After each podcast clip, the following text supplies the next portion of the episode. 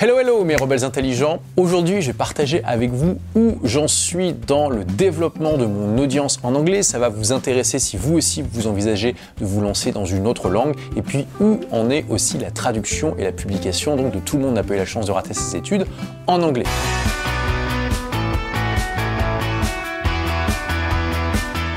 Parce que donc c'est ma raison principale pour laquelle je suis en train de bâtir mon audience en anglais en ce moment, c'est que j'ai signé un contrat avec une grande maison édition américaine, Hay House, qui va donc traduire et publier. Tout le monde n'a pas eu la chance de rater ses études. Normalement pour fin 2020 ou début 2021, et ce aux États-Unis, au Canada, en Grande-Bretagne, en Australie, en Inde. Enfin, c'est juste absolument incroyable. Donc pour aider au maximum le lancement du livre quand il sortira, eh bien, je veux avoir l'audience la plus importante possible en anglais. Donc pour le moment, en fait, j'ai un blog et une chaîne YouTube.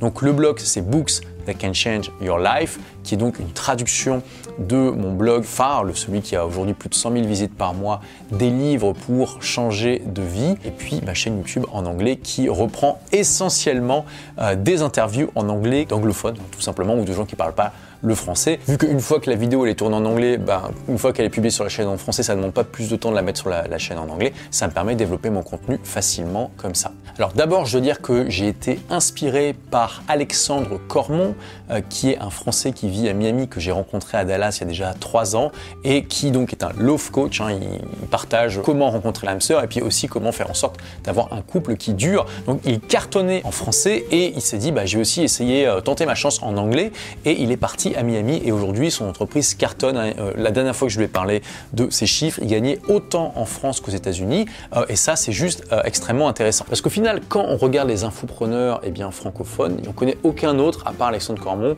qui a tenté sa chance en anglais et qui a réussi. D'ailleurs, très très peu d'entre nous ont tenté leur chance. donc j'ai pas mal discuté avec Alexandre hein, de comment il a fait. Aujourd'hui, a, il a vraiment un blog qui cartonne en anglais et il m'a donné pas mal de conseils pour ça. D'ailleurs, Alexandre, si tu es là, je te salue au passage. Donc moi, ma contrainte, c'est que je peux pas passer trop de temps sur cette plateforme en anglais parce que finalement, il y a un coût d'opportunité par rapport au temps que je passe sur mon business en français qui est quand même beaucoup plus développé.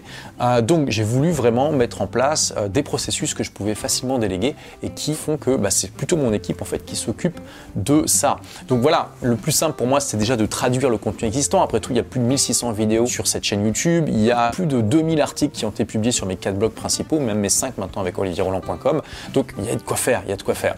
Et je me suis dit que le plus 80-20, c'est tout simplement de traduire eh bien, les articles du blog le plus populaire dans mon écosystème, donc des livres pour changer de vie. Aujourd'hui, il y a à peu près 130 articles qui ont été publiés sur Books That Can Change Your Life. D'ailleurs, fun fact, Books That Can Change Your Life, je l'ai démarré à peu près en même temps que des livres pour changer de vie, donc fin 2008.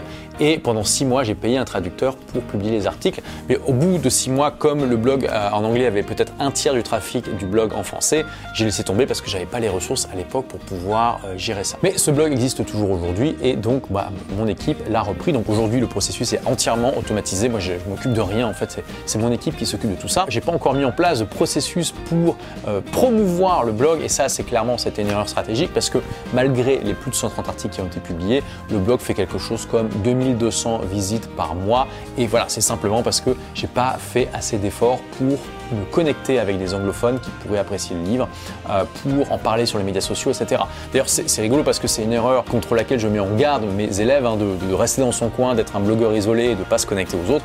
Mais voilà, j'ai pas pris le temps en fait de le faire moi-même et de déléguer le processus tout simplement. Euh, donc là, il va falloir que je m'y mette. Et en plus, moi j'ai quand même pas mal de connexions dans le monde anglophone, donc je vais euh, essayer d'activer tout mon réseau pour pour booster ce blog un maximum. Si jamais vous êtes connecté au monde anglophone et que vous appréciez eh bien, des livres pour changer de vie, n'hésitez pas à promouvoir donc la version anglophone Boost That Can Change Your Life toute aide sera appréciée. Au niveau de la chaîne YouTube, alors c'est assez marrant parce que finalement, donc là, on est, il y a plus de 220 000 abonnés sur la chaîne en français. Euh, sur la chaîne en anglais, il y a 2000, un peu plus de 2000 abonnés, donc on est à 1% de l'audience. Et puis, bon, comme je publie très irrégulièrement, je ne prends pas le temps aujourd'hui de créer du contenu original pour la, version anglophone. Eh bien, euh, il y a même pas 1000 visites par mois. Il doit y avoir quelque chose comme 800 vues par mois, donc clairement, c'est pas grand chose. Euh, et c'est clairement quelque chose sur, sur lequel je vais m'améliorer. Bon, j'ai quand même pris une décision, c'est que vu je, viens trois fois par an aux États-Unis, je vais essayer de systématiser le fait de faire des interviews d'anglophones. Donc là, euh, hier par exemple, j'ai fait l'interview de Robert Greene, qui est l'auteur très célèbre du best-seller Les 48 lois du pouvoir. et je vais interviewer demain une conférencière connue sur justement comment faire des bonnes conférences. Quand je fais une interview en anglais, c'est ce que je disais tout à l'heure, eh bien non seulement, bien sûr, elle sera publiée sur la chaîne en français avec des sous-titres, mais c'est du contenu qui est immédiatement utilisable sur la chaîne en anglais. Donc je fais vraiment d'une pierre deux coups. Comme j'ai pas envie de passer, de mettre trop de temps non plus là-dedans, que je suis assez méfiant par rapport au coût d'opportunité. Parce que si je passe une heure sur la plateforme en anglais, il y a un risque en fait que euh, je perde de l'argent, que je n'ai pas autant d'impact, etc., etc. par rapport à si je passe une heure sur la plateforme en français. Donc j'essaie vraiment d'utiliser du travail déjà existant pour que ça me demande un minimum de temps. Alors après, au bout d'un moment, il va falloir que je m'investisse un petit peu dedans quand même.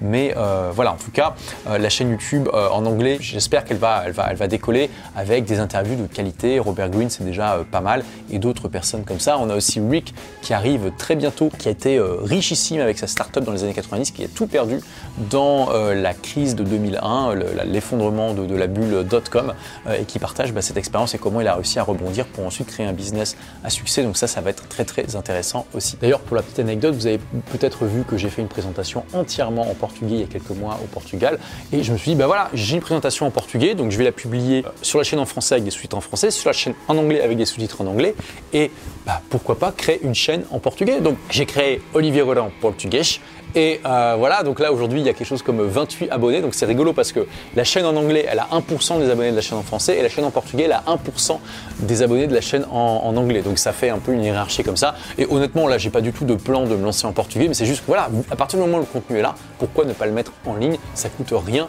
et on sait jamais, on ne sait pas les personnes que, ça peut toucher. Bon, en tout cas voilà, c'est clairement quelque chose que vous pouvez faire en mode 80-20 si vous avez envisagé de vous lancer dans un autre marché, euh, c'est de recycler déjà votre contenu. Au niveau du livre, alors déjà ça a été un challenge parce que donc la version originale de Tout le monde n'a pas eu la chance de rater ses études, elle fait 230 000 mots.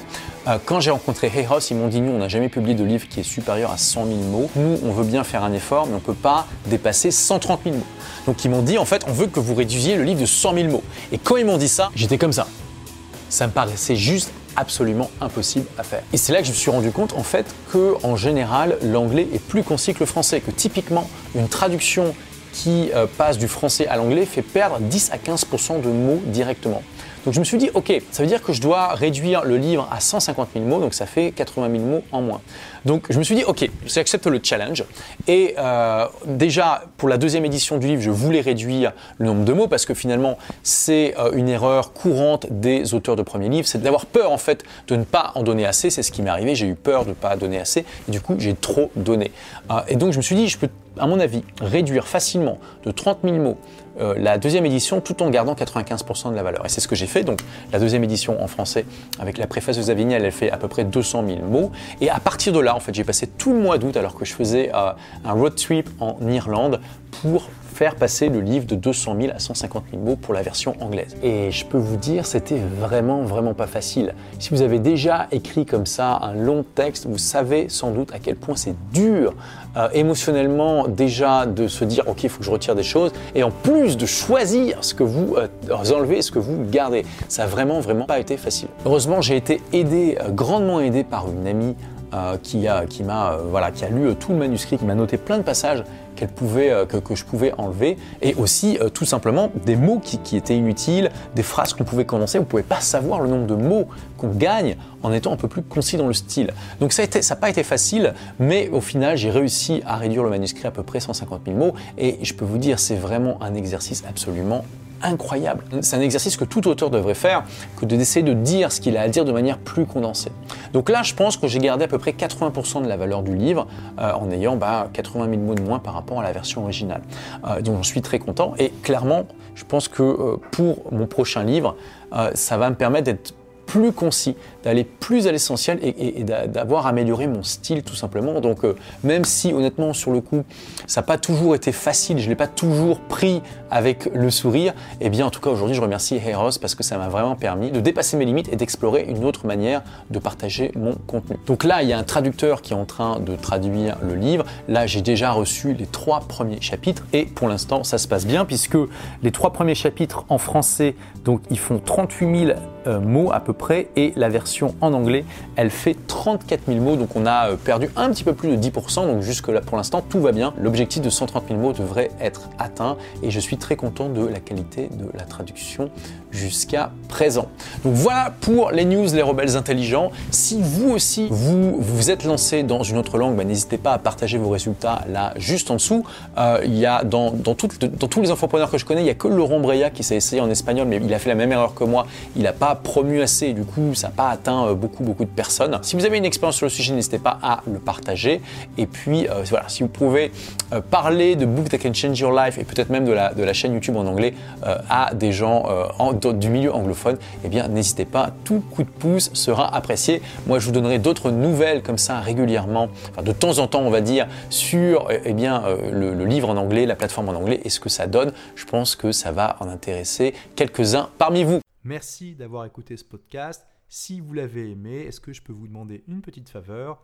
Laissez un commentaire sur iTunes pour dire ce que vous appréciez dans le podcast, tout simplement. Ça aidera d'autres rebelles intelligents comme vous à trouver le podcast et puis à être inspirés tous les jours ou presque par lui.